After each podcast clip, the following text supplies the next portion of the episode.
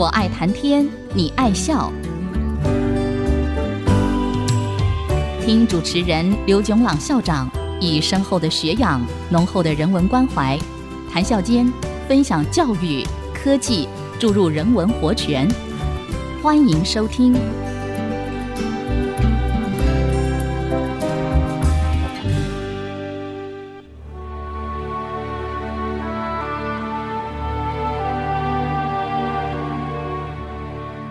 听众朋友，大家好，欢迎收听《我爱谈天，你爱笑》。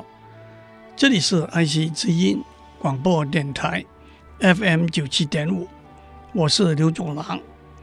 在数位社会里头，资讯的整理、复制、传递、储存是非常方便的。在互联网上，估计有一点八。乘十的十二次方，也就是一点八兆个网站 （website）。我在上次的广播里头口误为十八亿。在一个网站里头有许多网页，估计有十八乘十的十六次方，那就是十八万兆个网页。在这浩瀚的资讯中，找出需要的资料。就是搜索引擎 （search engine） 的功能。今天生活在数位社会的每一个人都已经习以为常，需要什么资料都是一句话：上网查一下就好了。其实这倒有一个很好的比喻：生活在农业社会的人要喝水，得先去河边挑水，再生火煮开。到了工业社会，水龙头一开，干净卫生的水就源源不绝出来了。生活在农业社会的人，晚上要读书，得先去找蜡烛和火柴，才能在微弱的烛光底下读书。到了工业社会，电灯的开关一按，就大放光明了。的确，在数位社会里头，搜索引擎。就像水龙头和电灯的开关，只要上网查一下，资料就呈现在眼前了。我们在上个礼拜已经讲过了搜索引擎两个重要的技术面向。首先，它建立了一个庞大的索引，把许多许多可能使用的关键词一一罗列出来，而且每个关键词。也附有所有包含这个关键词的网页的链接 （link）。当使用者输入某一个关键词的时候，搜索引擎就可以从索引中找出所有含有这个关键词的网页了。但是，当在索引中找到几十万甚至上百万个网页的时候，搜索引擎必须把这些网页排序，排序的目的是把最恰当的网页排在前面，因为在一般情形之下，搜索引擎的使用者通常只会阅读排在前面的几个或者顶多几十个网页而已。如何把这些网页排序，是搜索引擎的一个非常复杂的问题。也是一个商用搜索引擎的高度机密。我们说过，Google 搜索引擎会考虑大约两百个以上的因子来决定网页怎么排序。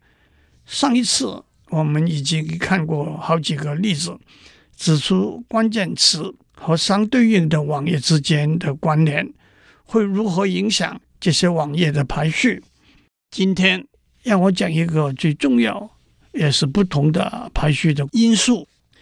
如果在 Web 上面所有的网页都有一个用来排序的比重，那么当从索引中把网页找出来之后，这些网页就可以参考这个比重来排序了。比重高的排在前，比重低的排在后。这个比重就叫 Page。Rank，这又是一个小小的文字游戏。Rank 就是排序，Page 既指网页，Web Page，也指这个观念的原创者 Larry Page，Google 公司的两个创办人之一。让我先讲一个比喻，在社会的许多人里头，我们怎么样判断一个人的社会地位呢？一个说法是，一个人的地位很高，如果很多人看到他都会鞠躬行礼。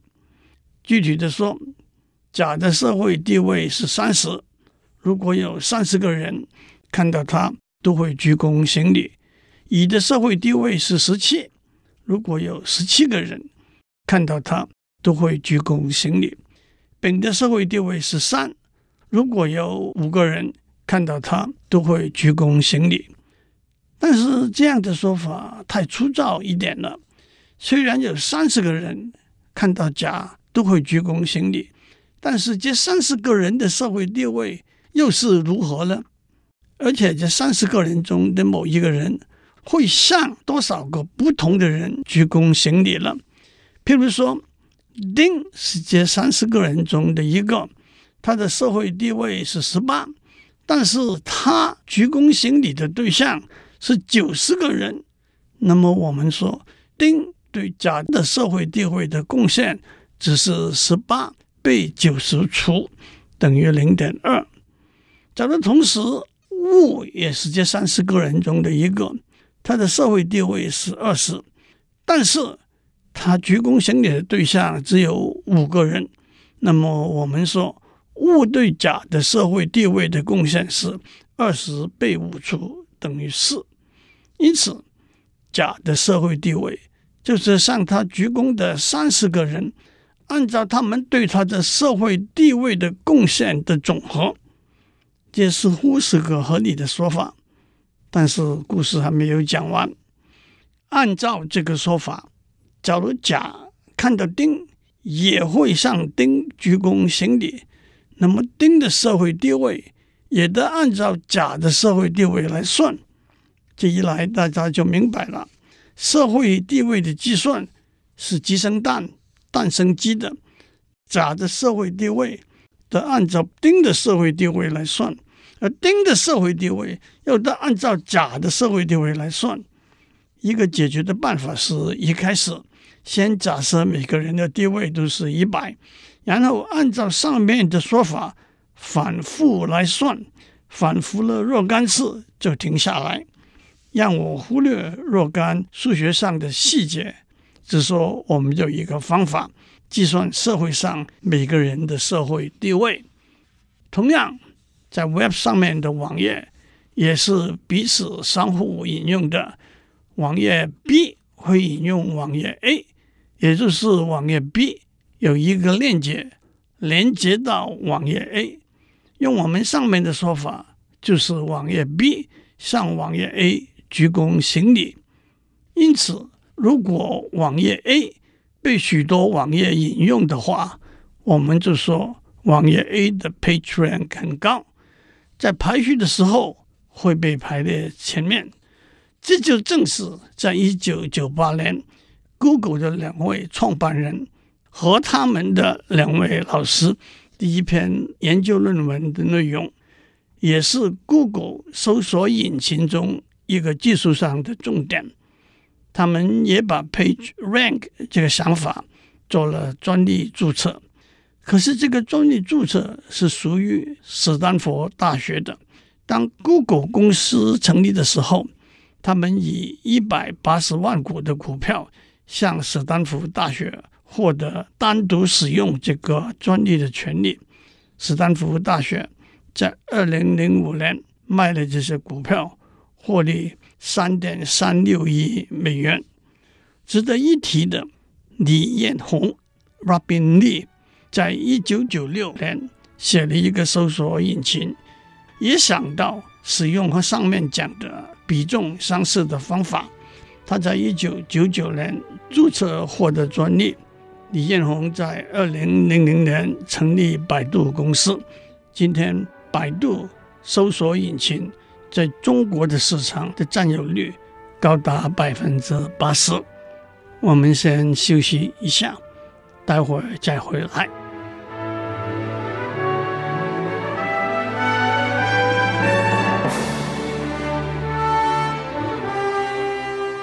欢迎继续收听我爱谈天你爱笑。我们在上面讲过在互联网上估计有一点八兆个网站，在这些网站里头，估计有十八万兆个网页。让我首先解释一些基本的观念。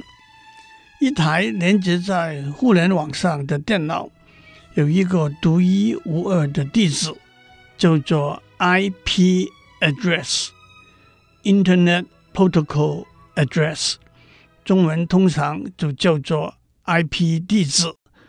很明显，有了这个地址，任何通过互联网要送到这个电脑的资讯，就可以按地址送达，而且从这台电脑送出的资料也会附上这个地址。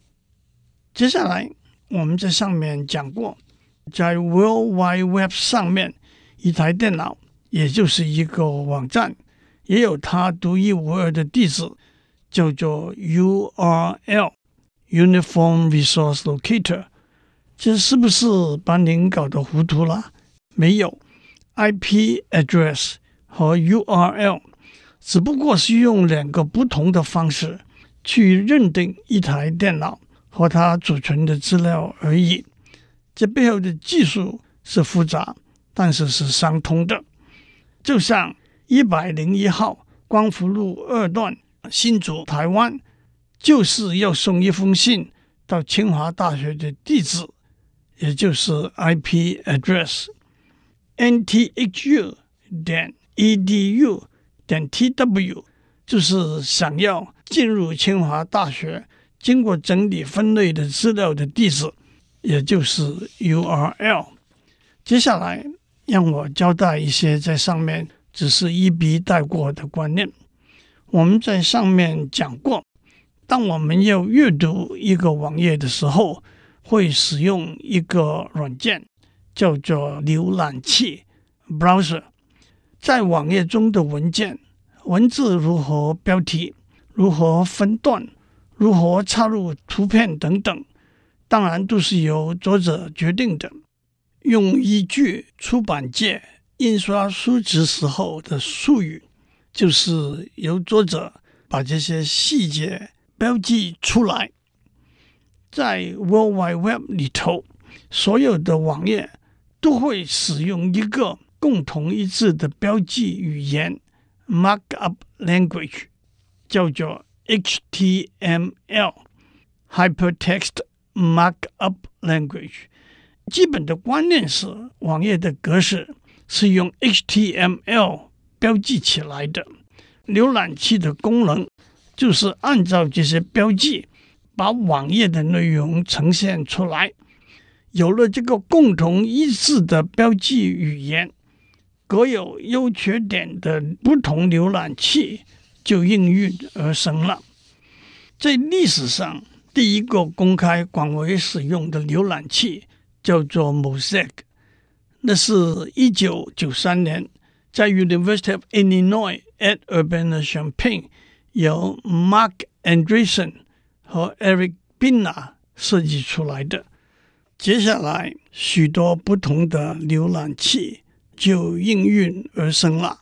相信许多听众都听过 Netscape 推出的 Netscape Navigator，微软推出的 Internet Explorer Mozilla Corporation 推出的 Firefox。但是到了二零零八年，Google 推出了 Chrome，很快就成为浏览器市场的龙头。今天它的市占率高达百分之六十。很明显的，有了浏览器，搜索引擎先找到了网页，然后经由浏览器把内容呈现出来。所以，对一般的使用者来说，Google 的搜索引擎和 Chrome 是顺理成章的捆绑在一起的。换句话说，如果使用者选用了 Chrome 做浏览器，自然而然的。就会选用 Google 作为搜索引擎。虽然这个捆绑并不是必然的，譬如说，用 Firefox 作为浏览器，用百度作为搜索引擎，用 Safari 做浏览器，用 Google 作为搜索引擎，都是可能的捆绑。这就把我们带到我们上面答应要交代的问题了。我们说，在十八万兆个网页中，Google 的索引里头只有三千分之一，也就是六十兆个网页的资料。那么，我们为什么不能经由 Google 的索引找到其他的网页呢？我们说过，World Wide Web 是十八万兆个网页在互联网上连接起来的一个资料系统。不过，Web 可以分成两层，通常用的一个比喻是，Web 就是一个冰山，有一层是在水面上的，叫做 Surface Web，中文可以叫做明网或者表面网；另一层是在水底下的，叫做 Submerged Web，中文可以叫做暗网或者水下网。暗网又分成两层，上面一层叫做 Deep Web。深网，底下一层叫做 Dark Web 黑网。明网包含所有在公领域可以进入的网页，也可以说是搜索引擎经由蜘蛛的爬行找到，因而被包含在索引里头的网页。浏览器也就可以从索引里头的 URL 连到网页去。在深网的网页。或者包含可以供公众使用的公开资料，或者包含必须经过特别安排，例如使用密码才能使用的资料，但是他们的 URL 却不能够直接在搜索引擎的索引里头找到。原因是，或者蜘蛛决定不爬到那边去，或者蜘蛛不能够爬到那边去。让我们从一个例子说起。清华大学的网站的主网页是进入清华大学资料库的大门，在主网页底下要分成行政单位、教学单位、图书馆等等的网页。从教学单位又分成理学院、工学院等的网页，从理学院又分成物理系、化学系等的网页，从物理系。又分成每一位教授的网页。原则上，蜘蛛从主网页开始，可以一层一层的往下爬，把每位教授个人的网页的 URL 都找出来，放在索引里头。但是有几个原因，控管蜘蛛爬行的城市不会让蜘蛛从主网页一直爬到底，爬到每一个教授的网页。第一，蜘蛛要爬行的网站很多，不能花太多时间在一个网站里头。第二，蜘蛛在一个网站里头爬行太久，会影响这个网站被使用的效率。第三，索引会变得很大很大。因此，在清华大学的网站这个例子，蜘蛛可能只爬到清华大学 slash 教学单位 slash。理学院这个网页就停下来了。换句话说，清华大学 slash 教学单位 slash 理学院这个网页是在明网上面的，也就是它可以在索引里头找得到，浏览器也可以直接连到这个网页。到了这个网页之后，使用者可以经由这个网页内部的链接往下上不同的系。不同的教授个人的网页走，但是一个教授个人资料的网页的 URL 是不会被包括在索引里头的，所以这个网页是在深网里头的。其实也有另外一个理由，清华大学可能希望每一个资料库的使用者都先进入主网页，而不是直接进入。清华大学 slash 教学单位 slash 理学院的网页，因为清华大学在主网页有许多重要的资讯，希望每一个进入资料库的人都先浏览一下，然后再往下走。这个例子也包括了许多公司、机构、学校内部架构的资讯。其他的例子包括用密码保护才能进入的网页，例如书本、报章、杂志的内容等等。至于在暗网最底层的黑网呢，笼统的说，那是在互联网上秘密交换资讯的一个黑暗的角落。在明网的世界里，当我们送出一个讯息的时候，这个讯息会附有送出讯息的网站的 IP 地址。用 Web 的语言来说，当我们使用一个浏览器来进入一个网页的时候，浏览器会附带送出使用浏览器的网站的网址。在黑网里头，除了明显的传递的资讯要加密隐藏之外，使用者所在的位置也要隐藏起来。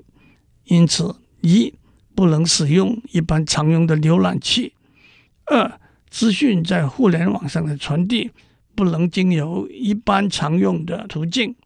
撇开技术的层面，让我指出暗网里头。可以获取交换些什么资料，也就可以知道特殊的技术设计的必要了。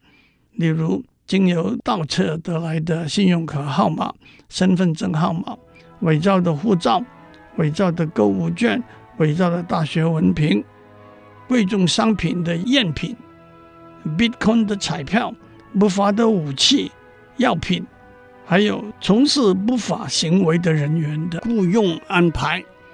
今天我们就讲到这里，祝您有个平安的一天，我们下周再见。